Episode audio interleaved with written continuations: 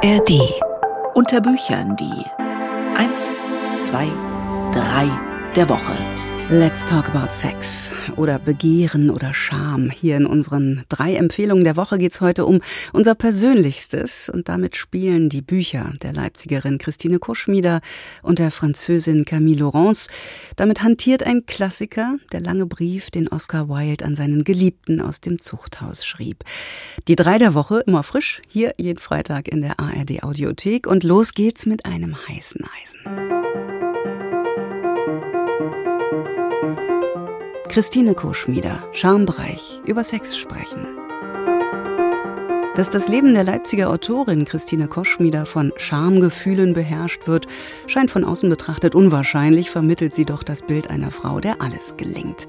Die drei Kinder großzieht, den frühen Tod ihres Mannes verwindet, Romane veröffentlicht und eine Literaturagentur leitet. Doch insgeheim betäubt sie das diffuse Unbehagen der eigenen Person gegenüber ihr halbes Erwachsenenleben lang mit Alkohol. Erst in der Entzugsklinik lernt sie, ihre Probleme und Verhaltensmuster zu erkennen und schreibt ein Buch über diese Erfahrung. Dry erschien im vergangenen Jahr. In ihrem neuen Buch nun widmet sie sich den Ursachen ihrer Schamgefühle, denn die empfindet sie vor allem gegenüber ihrer Sexualität. Eva Geding stellt das Buch vor. Jedem Kapitel ihres Buches Schambereich über Sex sprechen hat Christine Koschmieder ein Zitat vorangestellt. Kapitel 2 eröffnet die amerikanische Autorin Brenny Brown. Sie beschreibt Scham als das Sumpfgebiet der Seele. Folgt man dieser Definition, so begibt sich Koschmieder in ihrem Buch bis zur Hüfte in den Morast. Meine Schamgefühle trage ich mit mir herum. Sie bestimmen meine Entscheidungen, meine Beziehungen, meine Sexualität, überhaupt alles, bei dem ich physisch anwesend bin und das ich mit meinem Körper tue oder eben nicht. Es geht ihr vor allem um dieses eben nicht. Mit Anfang 50 wird der Autorin bewusst, dass sie den Sex in ihrem Leben nie von selbst initiiert hat und sich außerdem an das meiste nicht erinnern kann, weil sie betrunken war. Was ein trauriges Zeichen dafür ist, dass Sex ein Vorgang gewesen sein muss, der bei mir so große Beklemmung ausgelöst hat, dass ich mich nicht klar und in vollem Bewusstsein daran beteiligen wollte. Ausgehend von dieser Erkenntnis versucht Koschmieder in ihrem Buch aufzuzeigen, dass die Scham, die sie ihrer Sexualität gegenüber empfindet, strukturelle Ursachen hat. Begründet in einer von Vorurteilen und versteckten Machtverhältnissen geprägten Gesellschaft. Christine Koschmieder wächst Anfang der 70er Jahre in einem gut situierten Akademikerhaushalt in der alten Bundesrepublik auf. Beide Eltern sind berufstätig und von außen betrachtet modern, doch vor allem die Mutter hat mit heftigen Selbstwertproblemen zu kämpfen. Als ich neun oder zehn bin, höre ich zum ersten Mal den Vergleich von Brüsten mit einem Bügelbrett. Es kommt von meiner Mutter, und es sind ihre eigenen Brüste, über die sie spricht, und offensichtlich ist das nichts, was man sein will, flach wie ein Bügelbrett. Mit dem Abstand von heute sieht Koschmieder, wie schwer diese Generation am nationalsozialistischen Erbe ihrer eigenen Eltern trug. Wir wachsen auf in einer Zeit, in der viele Eltern die auf Zwang und Gehorsam ausgerichtete Autorität, mit der sie aufgewachsen sind, nicht an ihren eigenen Kindern fortsetzen wollen. Es ist aber auch die Zeit, in der sie ihre eigenen Kinder durch den Versuch, sie wie ebenbürtige Partnerinnen zu behandeln oder einen selbstbestimmten Umgang mit Sexualität von ihnen zu erwarten, überfordern. Mit im wahrsten Wortsinn nüchternem Blick denn seit ihrem Alkoholentzug sieht sie alles in einem schwer erträglich klaren Licht, betrachtet sie ihr Leben, ihre Beziehungen und den Sex, den sie hatte. Sie verschränkt ihre Erlebnisse mit Theorien der Sexualwissenschaft von Sigmund Freud bis Volkmar Sigusch und mit Beispielen aus der Popkultur bis hin zu aktuellen feministischen Diskursen. Auf kleinstem Raum, das Buch hat nur knapp 180 Seiten, bringt sie ihre Erkenntnisse pointiert auf den Punkt. Vieles von dem, was Koschmieder kritisiert, ist nicht unbedingt neu, dadurch aber nicht weniger wahr. Etwa die Tatsache, dass Schwangerschaftsabbrüche auch heute nur unter Auflagen, zum Beispiel nach einem verpflichtenden Beratungstermin strafrechtlich nicht verfolgt werden. Vor allem berechtigt diese Ausnahme unbeteiligte Dritte, Frauen in eine Rechtfertigungsposition zu drängen, weil diese Ausnahme suggeriert, es bedürfe einer psychologisch einwandfreien Berechtigung für einen Schwangerschaftsabbruch. Scham, so Koschmieder, sei eine Instanz, deren Macht und Fortbestand von der Angst abhänge, die wir vor ihr haben. Indem sie über ihre eigenen Schamgefühle spricht, hilft sie nicht nur sich selbst, sondern auch jenen, die sich vielleicht bislang noch nicht getraut haben, den Fuß in ihr seelisches Sumpfgebiet zu setzen. Darüber hinaus ist Christine Koschmieder in Schambereich über Sex sprechen so entwaffnend ehrlich, so anrührend verletzlich und dabei oft so witzig, dass dieses Buch hiermit selbst schamlosesten Leserinnen und Lesern ans Herz gelegt sei. Eva Geding war das. Das Buch Schambereich über Sex sprechen von Christine Koschmieder ist im Kanon Verlag erschienen.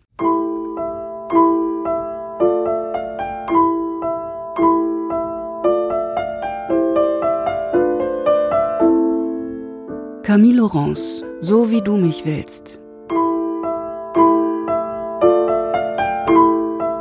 Die 1957 in Dijon geborene Schriftstellerin ist in Frankreich seit langem eine feste Größe der Literaturszene. Sie hat umfangreiche Romane und Essays aufzuweisen und trotzdem konnte sie sich im deutschsprachigen Raum bisher nicht etablieren. Erst 2022 erlangte sie mit Es ist ein Mädchen auch hierzulande Beachtung. Nun erscheint auf Deutsch ihr schon 2016 im Original erschienener Roman So wie du mich willst, der über weite Teile in einer psychiatrischen Anstalt spielt.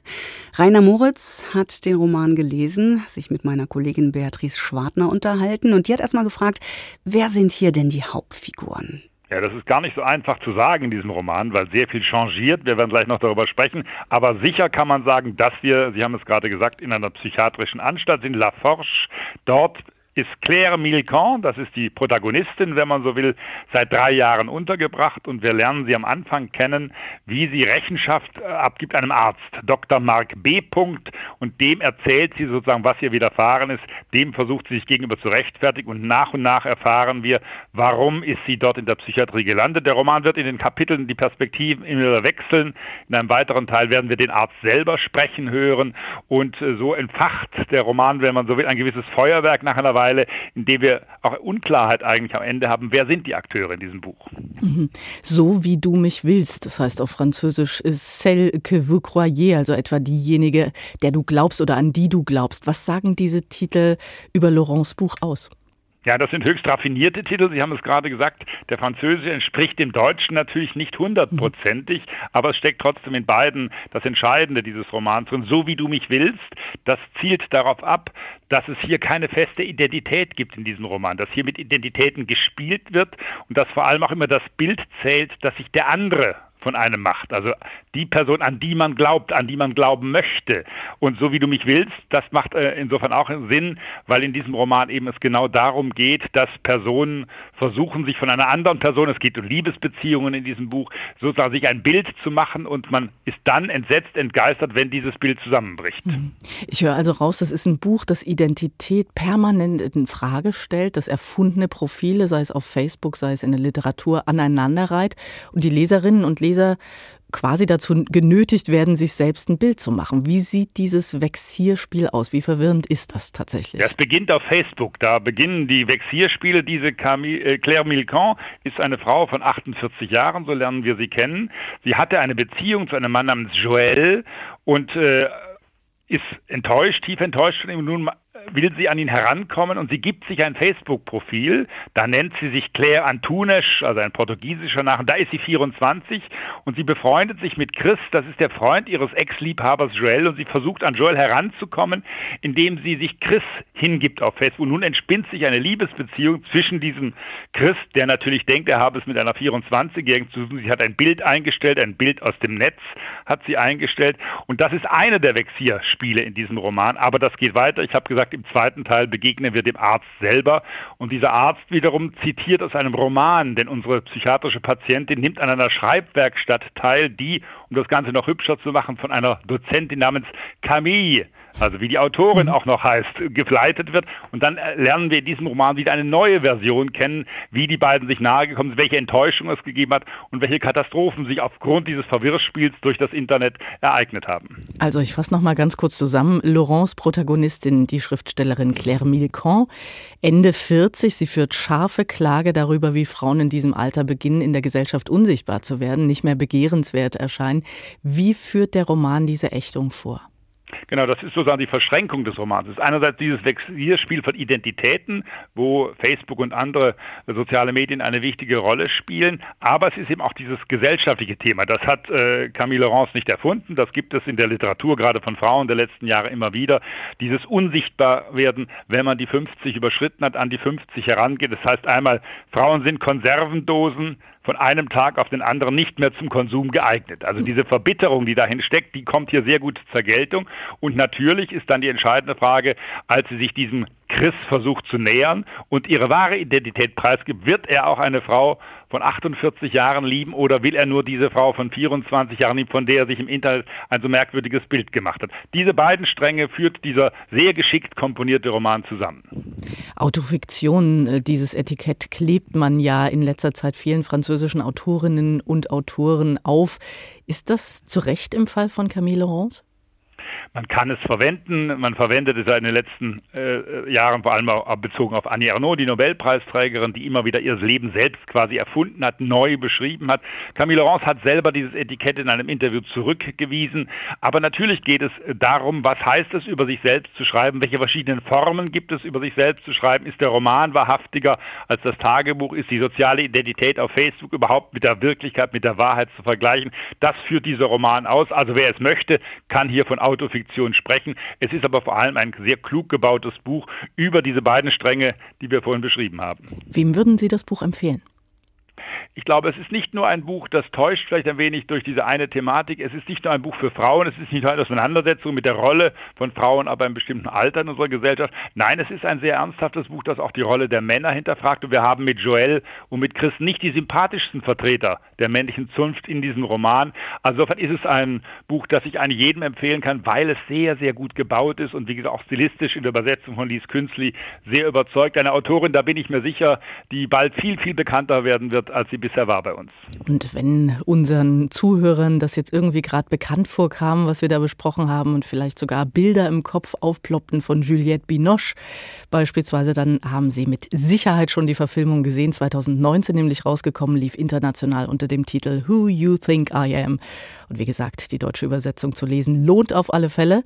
Camille Laurents Roman So wie du mich willst gibt's bei DTV aus dem Französischen von Liz Künzli. Rainer Moritz, vielen Dank für diese Empfehlung hier bei MDR Kultur. Ich danke Ihnen.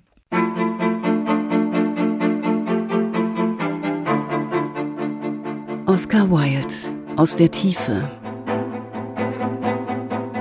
Wer kennt nicht das Gespenst von Canterville oder das Bildnis des Dorian Gray?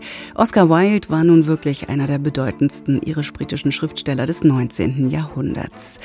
Seine Dramen Lady Windermere's Fächer oder Ein idealer Gatte stehen noch heute auf den Spielplänen großer Theater ganz oben. Doch der homosexuelle Autor fiel trotz aller Popularität einer Denunziation zum Opfer. Da Homosexualität in der viktorianischen Ära als Unzucht galt, musste er 1895 eine Zuchthausstrafe antreten. Was er im Gefängnis erlitt, dokumentiert ein jetzt erschienener Band mit dem Titel Aus der Tiefe. Ulf Heise stellt ihn vor. Oscar Wilde stürzte ins Bodenlose, als er 1895 wegen seiner Affäre mit Lord Alfred Douglas vor Gericht gestellt und ins Zuchthaus geworfen wurde. Mirko Bonnet rollt diesen Skandal jetzt noch einmal auf und zeigt in seiner Neuübersetzung der Gefängnisbriefe die tiefe Verletzlichkeit des Autors, der sich gegen die Konventionen seiner Ära stemmte und an der verbotenen Romanze festhielt. Lieber Junge, im Vergnügen oder im Gefängnis waren mir du und der Gedanke an dich alles. Behalte mich immer im Herzen, nie bist du meinem fern. Ich denke viel mehr an dich als an mich selbst und quält mich auch manchmal der Gedanke an furchtbare, schändliche Leiden. Der schlichte Gedanke an dich reicht aus, um mich zu stärken und meine Wunden zu heilen. Ein luxusverwöhnter Ästhet vom Format Oscar Wildes, der von einem Erfolg zum nächsten eilte, sah sich auf Dauer nicht in der Lage, den brutalen Alltag der Strafanstalt zu ertragen.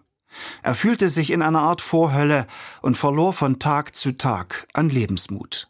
Kein Wunder, dass er mit Hilfe von einflussreichen Freunden ein Gesuch an den Innenminister richtete und um Erleichterungen bat.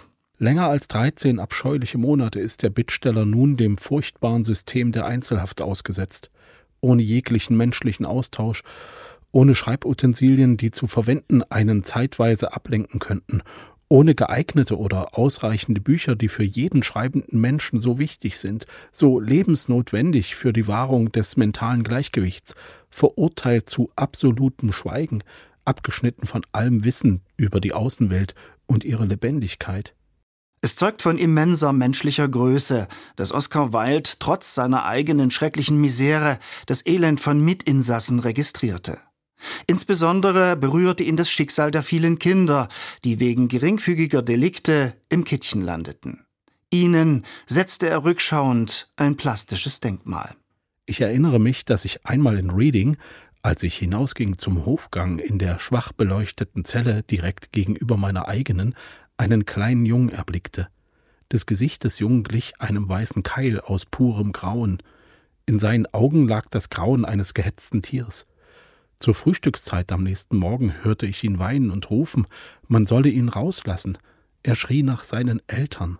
Lange galt Oscar Wilde als Snob, der in seinen Texten betuchten und schönen Zeitgenossen huldigte. Doch die Haft läuterte ihn.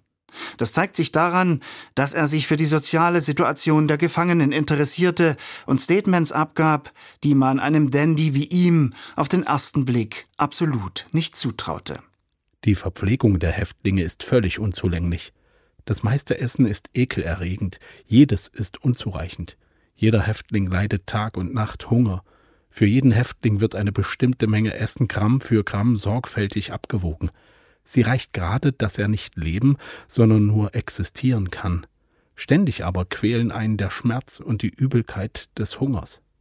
Als Oscar Wilde 1897 aus dem Gefängnis kam, war er ein gebrochener Mann. Gesellschaftlich geächtet und schwer krank verkroch er sich unter falschem Namen in Paris. Seine Heimat Großbritannien sollte er nie mehr wieder betreten dass er bloß wegen seiner sexuellen Orientierung alles verlor und mental dermaßen leiden musste, erschüttert einen noch heute bis ins Mark. Ulf Heise mit einer großen Empfehlung aus der Tiefe. Dieses Buch mit den Gefängnisbriefen von Oscar Wilde ist im Hansa Verlag rausgekommen, aus dem Englischen von Mirko Bonnet. Ja, und das war's mit den drei Tipps. Heute ging's in die sehr persönliche Zone von Sex und Scham, Bücher, die darüber ganz schön in Resonanz treten. Und ich empfehle einfach alle drei zu lesen. Dann hat man gleich einen Chor zum Thema. Ich bin Katrin Schumacher, sagt Tschüss, bis zur nächsten Folge. Die kommt am Mittwoch. Und wie immer, Ahoi.